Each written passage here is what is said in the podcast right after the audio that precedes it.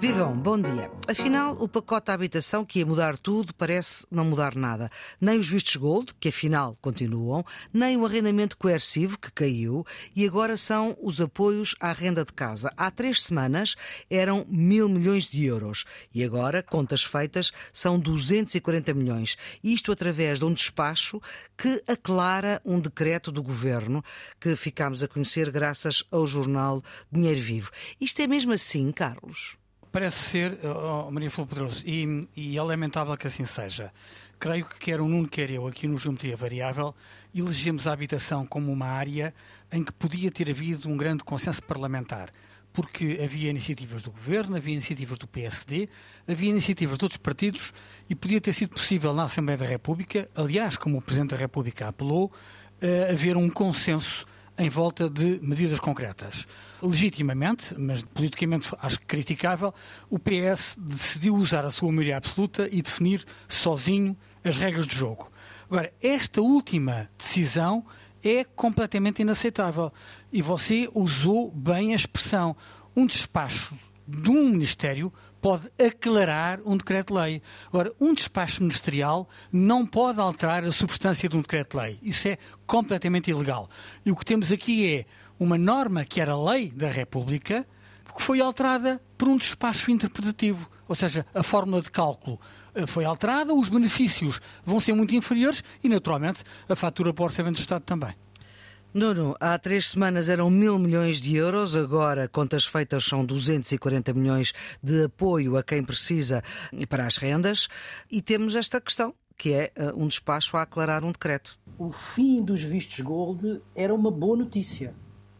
Se agora há algum recuo nessa matéria, eu acho que isso não é uma boa notícia para a população em geral e, sobretudo, para aqueles que poderiam vir a beneficiar deste apoio, e são muitos e necessitados, a redução de mil milhões para 240 milhões também não é uma boa notícia. Fica por esclarecer a questão da hierarquia jurídica das leis. Vai ser um assunto que nós iremos aqui retomar no Geometria Variável.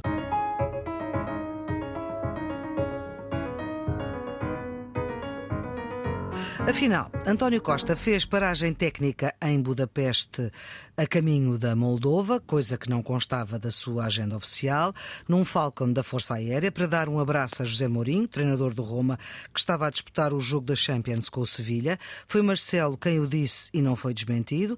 Há uma última aclaração via Jornal Expresso. Foi por causa do Mundial de Futebol da candidatura portuguesa, juntamente com a de Marrocos e com a de Espanha, para o Mundial de 2030 30 que Costa parou em Budapeste. Pedro Sánchez também tinha o Sevilha a jogar e também ia a caminho da Moldova e que se saiba não passou por Budapeste. Nada disto veio na comunicação oficial do gabinete do Primeiro-Ministro, que diz que António Costa foi a Budapeste porque a UEFA o convidou e sentou-se ao lado de Orban porque é assim que o protocolo manda.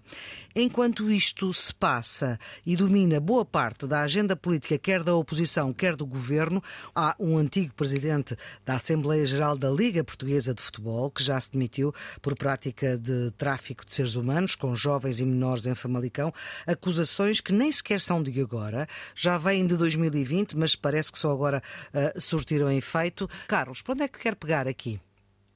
Bem, talvez falemos primeiro do Primeiro-Ministro hum. e depois uh, do, do, outro caso. Para ser sincero, eu acho que o Primeiro-Ministro fez a paragem em Budapeste porque Vítor Orbán fazia 60 anos nesse dia. É conhecida uma relação pessoal que existe entre os dois um, ehm, e uh, eu acho que foi isso que pesou na balança. Mas parece que não foi à festa. Isso, pelo menos? Não, mas esteve com ele. Na, ah, na... certo. Repare, hum. vamos ver qual é o filme dos acontecimentos. Sim. António Costa tinha agendado em Lisboa um debate sobre política geral na Assembleia da República para a tarde do dia 31 de maio. O governo pediu a antecipação desse debate porque o primeiro-ministro tinha de partir para a Moldávia nessa tarde para participar na reunião da, da Comunidade Política Europeia. E que participou. E participou. Na viagem para lá, ele decidiu fazer uma paragem técnica portanto, entrou no jogo, dizem que, aliás, entrou no jogo já depois dele começar. E saiu antes de acabar. E que terá saído antes de acabar. Sim. Mas teve um, pô, algum tempo ao lado eh, de Vitor Orbán, que eh, fazia 60 anos nesse dia. Eu não critico que ele tenha estado com Vitor Orbán, embora acho que há aqui dois pesos e duas medidas. Se fosse o líder do PSD a estar ao lado de Vitor Orbán, teria levantado um coro de protestos a dizer que, afinal, o líder do Partido Social Democrata em Portugal estava com amizades perigosas com a extrema-direita europeia. Depois houve também a insinuação de que isto faz parte da sua campanha para Presidente do Conselho Europeu. Eu não sei se há campanha, nem sei se eh, vai ser Presidente do Conselho Europeu. Acho que para Portugal até era bom que ele fosse Presidente do Conselho Europeu, portanto estou completamente à vontade. Mas o que é estranho nisto é que esta deslocação não foi incluída na agenda oficial, tentou passar entre os pingos da chuva sem ninguém se referir a ela, e quando ela foi noticiada em Portugal, foram necessários 3 dias, 72 horas, para haver um esclarecimento do gabinete do Primeiro-Ministro. Ou seja, a percepção que fica é de que havia alguma coisa a esconder. E isto é que irrita as pessoas e eu acho que irrita com razão. Eu acho que vale a pena eh, lembrar aqui um princípio, a proximidade, para não dizer a promiscuidade entre a política e o futebol nunca dá bom resultado. Nunca dá bom resultado. E eu já não me refiro às questões do foro criminal, que também as há, mas aos episódios de natureza política. Quer dizer, todos nós nos lembramos do anúncio ridículo, com pompa e circunstância, do Presidente da República, do Primeiro-Ministro, do Presidente da Federação de Futebol, por causa do campeonato, eh, já não lembro se era do mundo, se era da Europa. Eu acho que era do Eh, mundo, sim. acho que Até do acho que era isto, do, do 2030. Exatamente. Todos nós nos lembramos dos secretários de Estado que foram convidados pela Galp e acabaram demitidos porque foram ao futebol.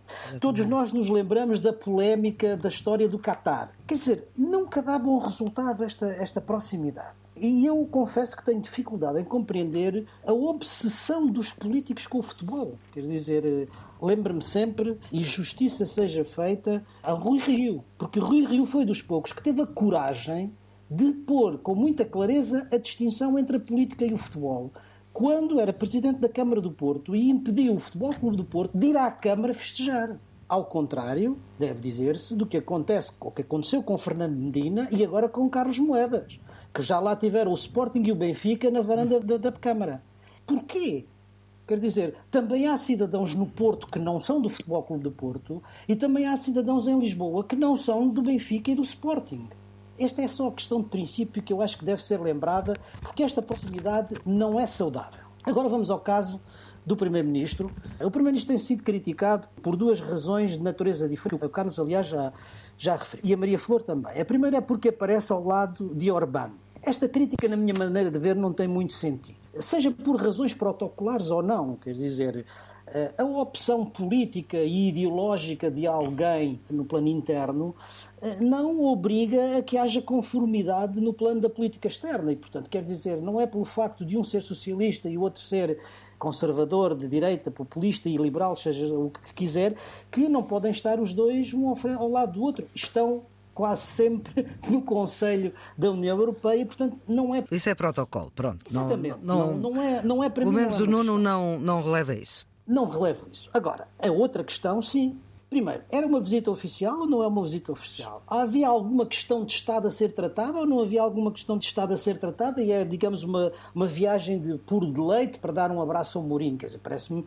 E essa história ver. só, só Marcela contou, mas também eh, não foi desmentida, portanto deve ser verdade. Pois, eu isso não sei, quer dizer. Pois, mas pode ser uma desculpa, Mas isso? Pode mas isso é assim. Vamos lá ver. Há um convite da UEFA. Há um convite, mas o Primeiro-Ministro não é obrigado a aceitar o convite. Não é? Aceita Pois. porque entende que, que gosta, que quer, que vai.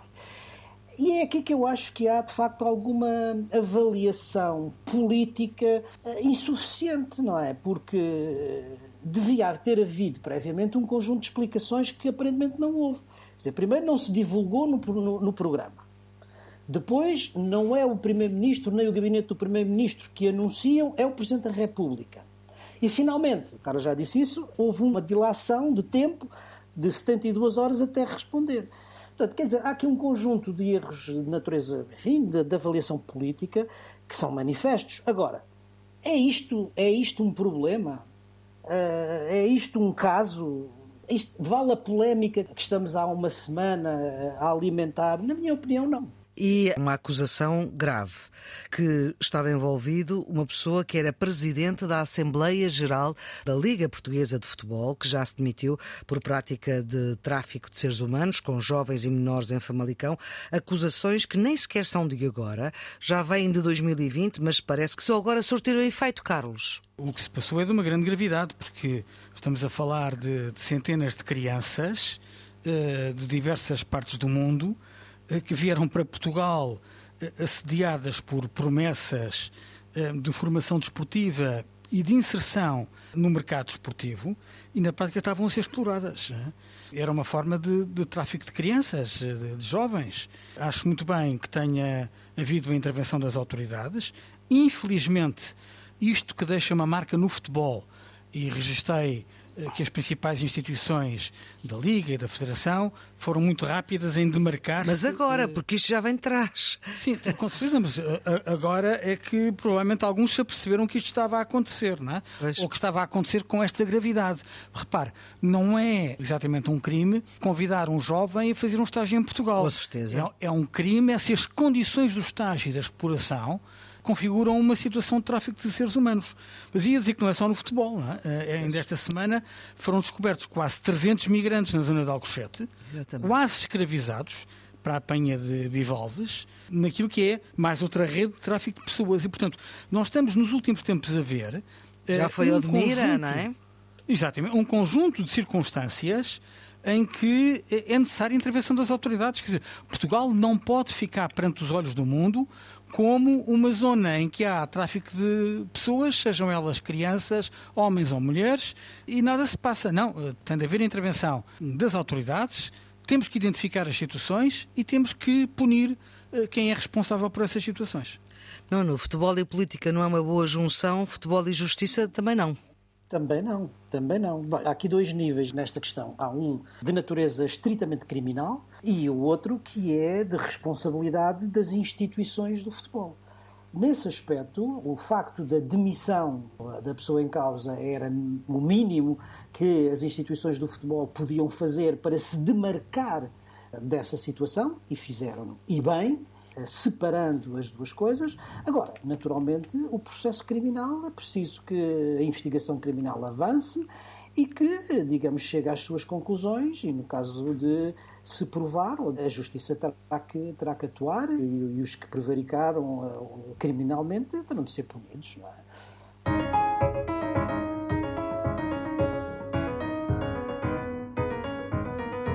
Geometria Variável, edição número 134, com Nuno Sefriano Teixeira, antigo Ministro da Defesa e da Administração Interna de Governos do Partido Socialista, e Carlos Coelho, antigo eurodeputado do PSD, Presidente da plataforma Nossa Europa, são os residentes fixos deste programa que quer precisamente reter aquilo que de mais importante se passou na semana. E agora vamos aqui projetar. Pegamos no que se passou para projetar o futuro. Estamos a três semanas, eh, isto eh, se o prazo for esgotado, e geralmente costuma ser nestes casos, estamos a três semanas de ser apresentado o relatório da Comissão Parlamentar de Inquérito à Gestão Política da TAP. Era assim que se chamava esta comissão, não foi exatamente isso que se tratou, mas eh, foi, era assim que se chamava esta Comissão Parlamentar de Inquérito, que teve o aval da bancada do Partido Socialista. Vai ser feito este relatório por uma socialista, deputada eleita pelo Porto, sindicalista da UGT, Ana Paula Bernardo, é economista de formação. Nono, o que é que para si esta Comissão Parlamentar de Inquérito à TAP não esclareceu e devia ter esclarecido? A Comissão começou por ser, como aliás a Maria Flor disse, uma comissão de inquérito à gestão política da TAP e tornou-se numa outra coisa. Um dos riscos que se corria era a perda de controle sobre aquilo que era a verdadeira natureza da comissão de inquérito. E todos estamos lembrados, esta comissão de inquérito começou por ser a comissão de inquérito Alexandra Reis. Depois passou a ser a comissão de inquérito Galamba. Depois passou a ser a comissão de inquérito Relação do Primeiro-Ministro com o Presidente da República. E agora continua sob a forma de comissão de inquérito SIS. Nós eh, ao longo de todo o processo, perdeu-se o verdadeiro controle sobre o foco da comissão de inquérito e provavelmente há muita coisa que, que ficará por, por esclarecer. Agora, o que eu acho é que os resultados práticos normalmente são quase nulos. Portanto, para si, o que é que devia ter esclarecido e não esclareceu numa ideia? É eh, verdadeiramente a gestão política da TAP. Ora, Carlos, o que é que esta Comissão Parlamentar de Inquérito não esclareceu e devia tê-lo feito? São coisas que eu acho que são muito claras. Desde logo, a linha do tempo da decisão da imunização a Alexandre Reis, que motivou, aliás, a admissão do ministro Pedro Nuno Santos. Depois, o racional económico por trás da decisão da nacionalização, sendo certo que o governo da mesma família política já decidiu exatamente o contrário, a privatização. É? E as circunstâncias da relação do governo com a própria uh, Comissão Parlamentar de Inquérito, com os episódios uh, que nós comentamos, nada disto ficou esclarecido. O que ficou esclarecido, a meu ver, foi muito pouco. Mas aí há responsabilidades, não, não são só responsabilidades do Governo e do Partido Socialista, também. Não, Flor, as responsabilidades são da Comissão de Inquérito, mas, mas, não são nem do Governo, é, são da Comissão de Inquérito. Eu aí concordo com o Nuno, as responsabilidades são da Comissão de Inquérito. É evidente que a Comissão de Inquérito está muito condicionada, porque há uma maioria absoluta do Partido Socialista. Eu acho que não foi por falta de perguntas. As perguntas foram feitas e muitas vezes. Foi mais por falta de respostas. E foi também pela circunstância, que foi pública e notória, de algumas das respostas terem sido contraditórias. Hum. Por exemplo, o antigo acionista privado, o David Neilman, acusou o governo de ter uma obsessão pela nacionalização, que o levou, aliás, a ganhar 55 milhões de euros. Mas não esclareceu cabalmente o negócio dos fundos Airbus. O antigo presidente da companhia, o Fernando Pinto, uhum. com o contrato de prestação de serviços de mais de um milhão e meio de euros para assessoria, não esclareceu o seu papel na TAP. Fernando Medina reconheceu o valor elevado da indemnização a Alexandra Reis, mas afastou qualquer responsabilidade por essa mesma indemnização. O ex-ministro Pedro Nuno Santos afastou qualquer responsabilidade nessa decisão, aliás, como noutras, e até em relação ao negócio dos fundos Airbus. A antiga CEO, a senhora francesa, afirmou que nunca lhe foi comunicada a exoração e Medina contradisse isso mesmo. Ou seja, nós temos uma comissão parlamentar de inquérito que eu acho que não foi por falta de perguntas, foi por falta de respostas e de respostas contraditórias. Hum. Eu acho que este cenário vai facilitar o trabalho da senhora deputada socialista, que é a deputada relatora, porque, ou muito me engano, ou as conclusões desta CPI vão ser alguma coisa de vago. Carlos, mas a minha pergunta... Uma comissão de inquérito em que as conclusões não sejam assim? Não, não, não, mas ou não há algumas mais do que outras, não é? Mas, ó Carlos, é... então vamos lá pôr as coisas com nomes. O que é que é preciso estar no relatório da deputada socialista Ana Paula Bernardo para que o PSD possa votar a favor? Eu acho que o, que tem que ficar claro no relatório, e não vai ficar, é tudo aquilo de concreto que a Comissão já apurou. Eu não, não sou membro da Comissão de Inquérito, sim, claro. não acompanhei as, claro, as todas, não estou em condições de dizer todos os pontos, mas posso dizer qual é a minha opinião sobre o que é que é ficou isso que queremos aqui no Geometria? Eu acho, em primeiro lugar, que a nacionalização da TAP foi claramente motivada mais pela ideologia do que por lógicas de economia de mercado. Eu acho que isso ficou claro. Isso terá repercussão. Não? Isso, isso, terá, isso terá repercussão no relatório? Tenho muitas dúvidas. Não, a privatização, pelos vistos, agora até é desejada pelo Partido Socialista. Portanto, eu, eu não estou a ver uh, tantos problemas com a privatização como com a analisação errada. Mas o Nuno está a falar da privatização em cima do, estou a falar da privatização do governo de 20 dias. Do governo. A, mas a nacionalização é que levou a uma injeção de capitais públicos de mais de 3.500 milhões de euros. Hein? que, recaem sobre todos os contribuintes. É? Há aqui uma responsabilidade grande. Repare, tem um governo socialista que vendeu a tese de que a TAP tinha que ser dos portugueses e que a privatização era um erro e que tinha que ser nacionalizada.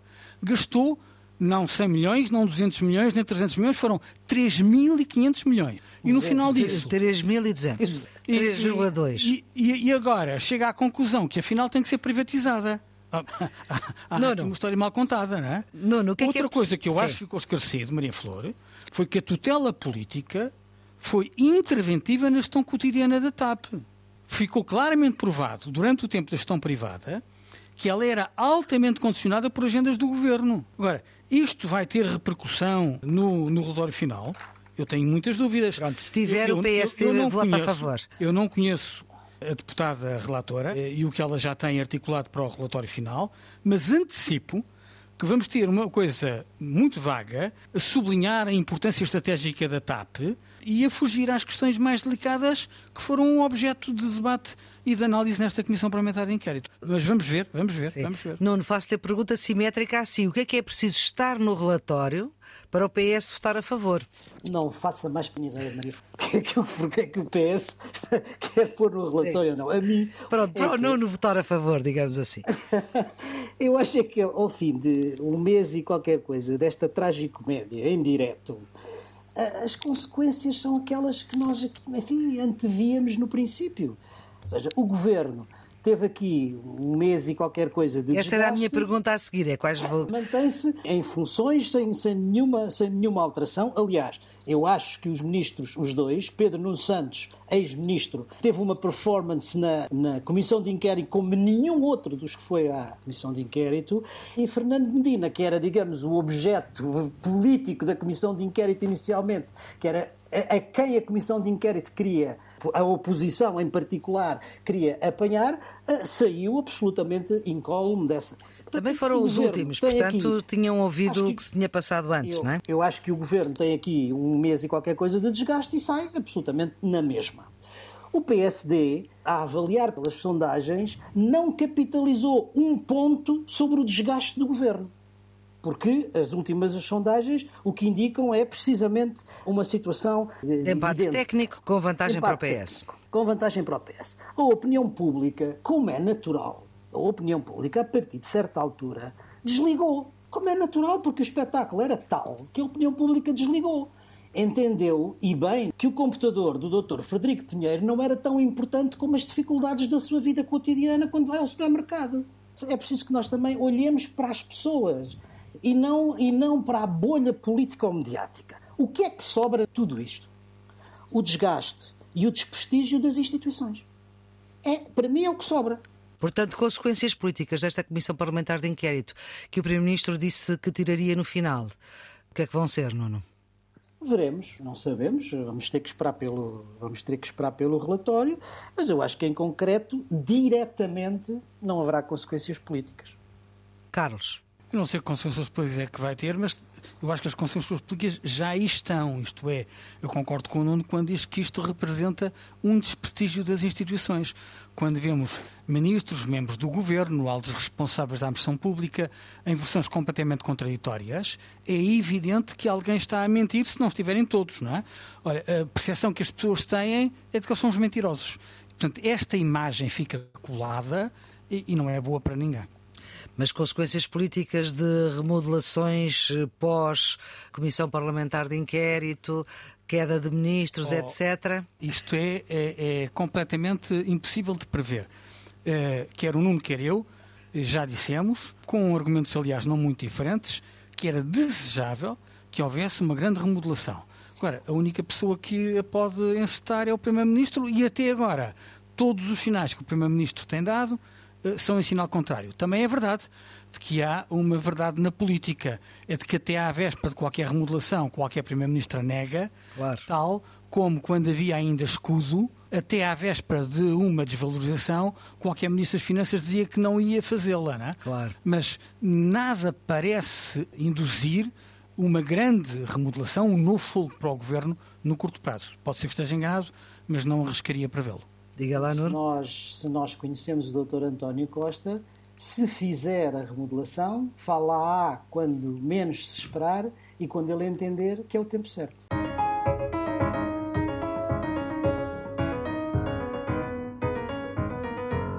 Depois de cinco anos, uh, retomam-se as conversas uh, diplomáticas ao mais alto nível, digamos assim, entre os Estados Unidos e a China, mas uma conversa que parecia ter corrido bem, uma ação de campanha de Joe Biden pode tê-la deitado a perder e pode ter feito que esta visita do secretário de Estado norte-americano à China, que estava a ser bem vista pelos eh, terrenos diplomáticos, possa, na prática, resultar em dificuldades, Nuno?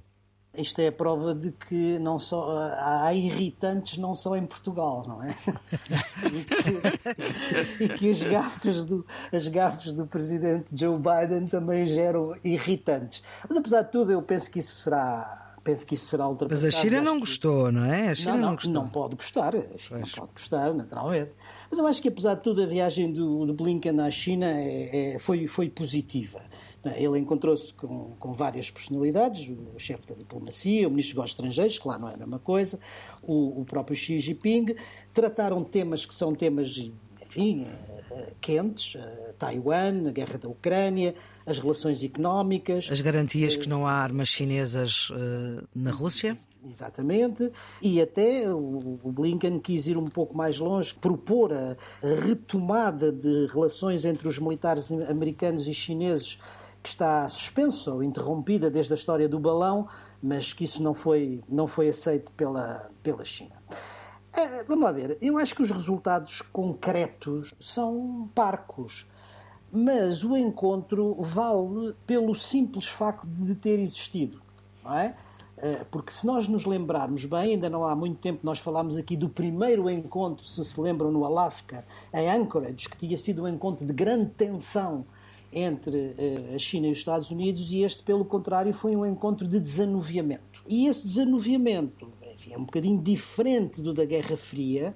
E, aliás, os, os dois ministros dos negócios estrangeiros encarregaram-se de sublinhar a ideia de que querem evitar uma nova, uma nova Guerra Fria. E isso também é um sinal político importante porque de facto a circunstância em que eles estão, eh, em que o mundo está, é muito diferente da situação da Guerra Fria.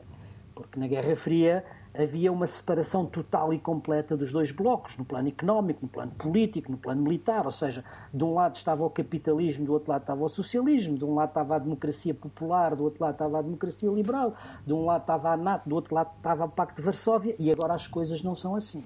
E não são assim porque, apesar de haver diferenças político-ideológicas em relação aos dois modelos americano e chinês, diferenças do ponto de vista da forma de organizar o sistema internacional do lado chinês e do lado americano. As duas economias, que são as duas economias mais pujantes do mundo, estão completamente interligadas por certo. via da globalização.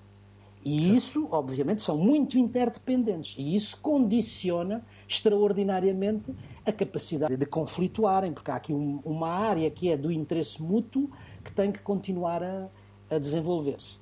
E, portanto, enfim, eu acho que concretamente há duas coisas que, eventualmente podem ser sublinhadas. Os dois acordaram em manter e em continuar a desenvolver as relações económicas. O Blinken disse que não há aqui um decoupling, ou seja, uma, uma desconectação, se é que se pode dizer assim.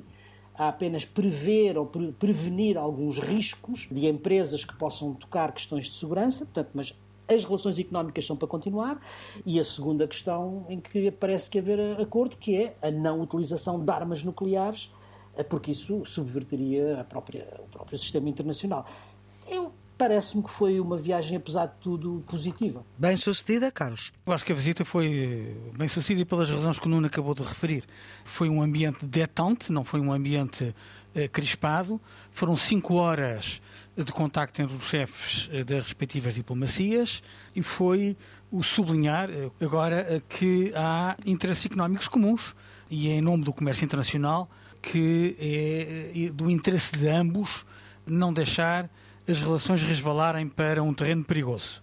O próprio facto de Xi Jinping receber o secretário de Estado Blinken eh, numa audiência de 35 minutos foi uma forma de dar importância a este contacto. Agora, de facto, como a Maria Flor disse, depois do sucesso de, de Blinken, é? Eh, Biden estragou tudo, não é? Repare, aquilo que o Joe Biden diz é totalmente verdade, não é? A cena com, com o balão de espionagem era perfeitamente dispensável. Não sei se Xi Jinping sabia ou não sabia, mas admito que até pudesse não saber. Que ele é um ditador também não oferece dúvidas e, portanto, tudo aquilo que ele disse faz sentido Mas e é verdade. Mas foi num encontro que nem sequer foi televisionado, foi só com uh, jornalistas Sim, de imprensa tá, escrita. Estavam tá, uh, jornalistas escrito, e é exatamente, que, claro. que isto ia saber no momento seguinte, não é? Portanto, foi uh, uma decisão no tempo errada. Claro. Biden foi demasiado sincero num evento com jornalistas a comentar campanha eleitoral? aspectos de política internacional que, a meu ver, destruíram grande parte do sucesso uh, da missão diplomática uh, de Blinken. Agora, eu achei a reação chinesa até muito branda, porque Mao Ning, a porta-voz da diplomacia chinesa limitou-se a dizer que eh, as declarações de Biden eram absurdas, Sim. irresponsáveis e não refletem a realidade. E eu não sei o que é que para a mentalidade chinesa foi mais grave. Se foi sugerir que Xi Jinping é um ditador, se foi afirmar mesmo de que ele não sabia nada do balão e, portanto, que há coisas que se passam que nem o, o- o líder da chinês eh, conhece, ou se foi apontar para os problemas económicos internos da China. Porque Joe Biden foi muito eh, vocal a propósito disso. Disse: não se preocupem com, com- com os chineses, que eles vão ter imensos problemas económicos eh, internos. E não sei se não terá sido isso o que terá sido mais embaraçoso para, para Pequim. Pois.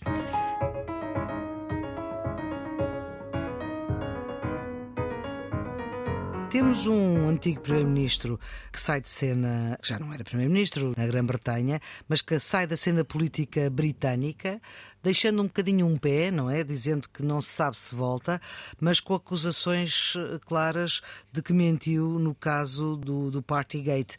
Ah, isto quais é que são as consequências que isto pode ter, Nuno? Objetivamente não, não tem consequências imediatas nenhumas, porque por uma razão muito simples, quer dizer, a, a Comissão reporta que, que Johnson cometeu cinco delitos contra o Parlamento, entre os quais mentir à Câmara e ao grupo interpartidário de, de investigação. O relatório foi aprovado por uma maioria esmagadora, 354 votos a favor, 7 contra. Mas de facto as consequências políticas eh, não são nenhumas. Ou seja, o relatório recomendava, ou recomenda, a suspensão do deputado Boris Johnson por 90 dias. Só que ele renunciou, é não é? Ele renunciou ser- antes, não é? Eh, Exatamente. Portanto, eh, não pode ser aplicada pela simples razão que ele renunciou antes. Depois há aqui uma alternativa. Foi depois aprovada uma moção eh, que previa, ou que recomenda, melhor dito, que não deve ser concedido a Boris Johnson um passe que é dado aos ex-deputados e que lhe dão pleno acesso Ao Parlamento. a- ao, ao Parlamento. É, mas digamos que isso não é propriamente, digamos, uma sanção muito, muito efetiva. A líder speaker do- do- dos comuns disse que isto era muito importante, ainda que do ponto de vista simbólico e não tivesse consequências concretas, e nisso eu acho que ela tem razão. Porque isto é a forma de marcar claramente a defesa da integridade das instituições, não é? A condenação, mesmo que seja simbólica, deve fazer-se para marcar institucionalmente que eh, as instituições não podem tolerar uma situação dessas. É uma situação, enfim, difícil. Eu estava a ver este, este resultado e ao mesmo tempo estava a ler uma notícia do Guardian que noticiava a terceira gravidez da mulher de Boris Johnson, Carrie Johnson, e que concluía dizendo que ela agora passará a ter três crianças com menos de três anos, mas a mais problemática que tinha em casa é de 59. E, portanto, o Parlamento deve estar com o mesmo problema da mulher de Boris Johnson. Carlos. Eu acho que, que é precipitado dizer que Boris Johnson acabou a sua carreira política. Exatamente. Isso é sempre, já percebemos que Ele, cá também, cá ele como sai, lá. Ele, ele sai em desgraça, como Certo. sublinhou. Mas- Ele sai em desgraça, mas primeiro já foi contratado como colunista do Daily Mail. Portanto, Ora. saiu do Parlamento. Um jornal já está, já está nos jornais. Em segundo lugar, ele admite, disse-o publicamente, ser candidato nas próximas eleições. E pode ser eleito. Não esquecemos que os britânicos têm um sistema uninominal em que a notoriedade eh, pessoal é muito relevante claro. e eh, provavelmente ele escolherá um círculo onde seja mais fácil a vitória de um eh, deputado conservador do que de outra família política. Agora, isto é um escândalo, grande é. O Nuno sublinhou que o relatório foi aprovado por esmagadora maioria, muitas abstenções, mas objetivamente isto é um embaraço para o Partido Conservador, até porque houve outros deputados metidos no escândalo. muitos votos conservadores também aí. Sim, muitos votos conservadores, mas, mas houve outros problemas além de Boris Johnson. Houve um deputado que aparece nas eh, imagens Sim. ao lado de um tabuleiro de cocaína. O próprio deputado assumiu consumir cocaína e que o fez naquela festa, ele já se demitiu. Houve outros vários deputados que foram vítimas desses escândalos. E isto está a ter um reflexo nas sondagens neste momento. As últimas sondagens no Reino Unido dão o Partido Trabalhista 20 pontos, 20 pontos à frente do Partido Conservador. Isto é, se houvesse eleições agora, eh, o Partido Trabalhista ganharia as eleições com uma grande vantagem relativamente ao Partido Conservador. E, portanto, há um desafio para o Primeiro-Ministro britânico, Rishi Sunak, porque, em bom rigor, ele também devia fazer o mesmo que nós recomendámos a António Costa. Era uma grande remodelação. O Partido Conservador um novo precisa, de, não é? precisa de mudar de caras e ter novo fôlego. Ainda que ele ache que não tem espaço para isso, pode ser para a sobrevivência política dele melhor antecipar as eleições. Sim, porque ele não foi a votos. É a diferença a dele com o António Costa, que foi a votos e teve maioria do absoluta. que, do que continuar nesta situação de que é de apodrecimento, não é? São escândalos sobre escândalos. E, portanto, eu diria que... Isto sob a o vida de vista- política não está fácil. Não, não está. Mas, sob o ponto de vista institucional, não é expectável que haja nenhuma decisão no imediato, mas a pressão sobre as instituições no Reino Unido é, é muito grande, porque isto, de facto, foi um grande escândalo.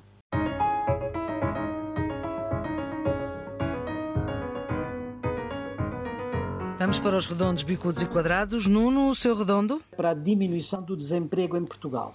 O desemprego tem diminuído de forma continuada e consistente e atingiu em maio 3,6% menos em termos homólogos, sendo o mais baixo sempre no mês de maio. Também diminuiu o desemprego de longa duração, e aí expressivamente, menos 21,8% em termos homólogos, e igualmente o desemprego dos jovens. É um sinal, eh, creio que, importante para a economia portuguesa, e se os resultados dos números macroeconómicos estão a tardar para chegar à Bolsa dos Portugueses, pelo menos parecem estar a chegar ao mercado de trabalho.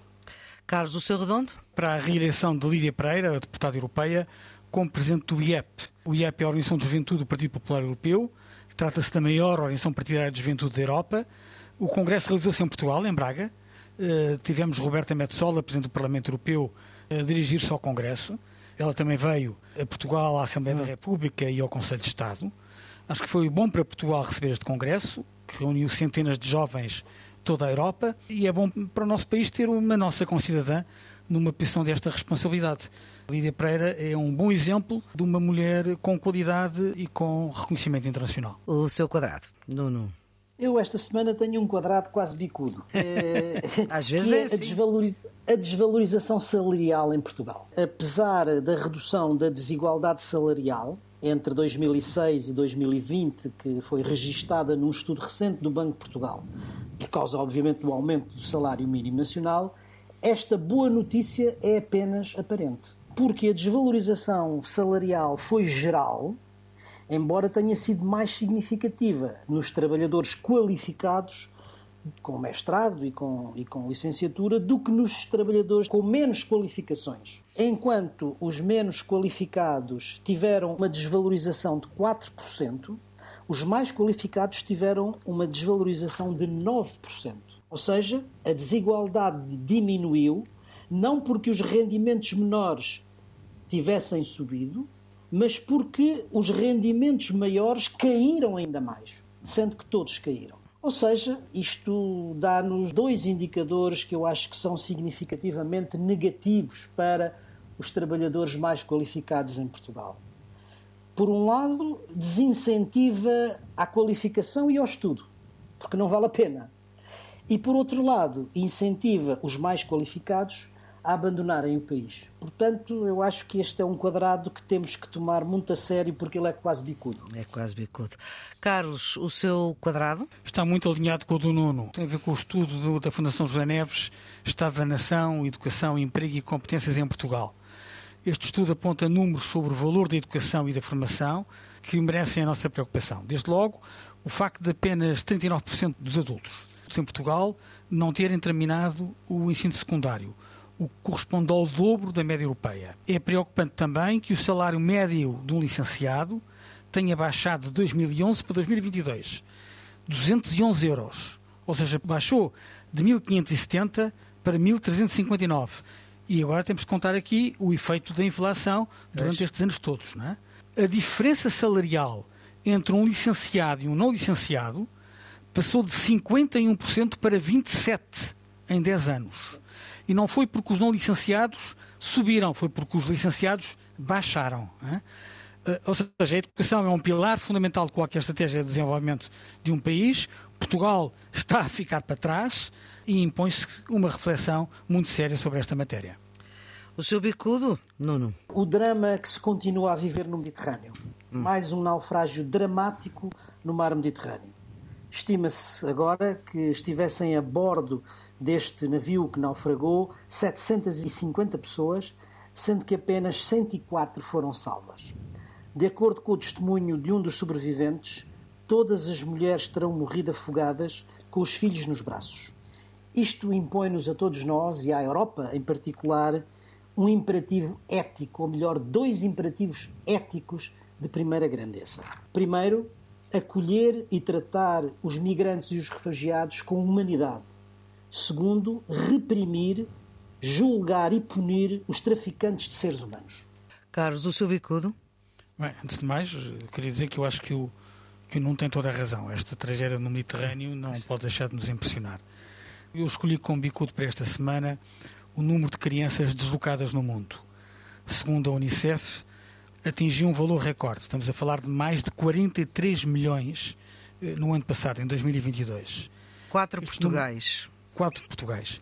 Estes números foram divulgados por ocasião do Dia Mundial do Refugiado, assinalado esta uhum. semana, e representam o duplicar destas situações na última década.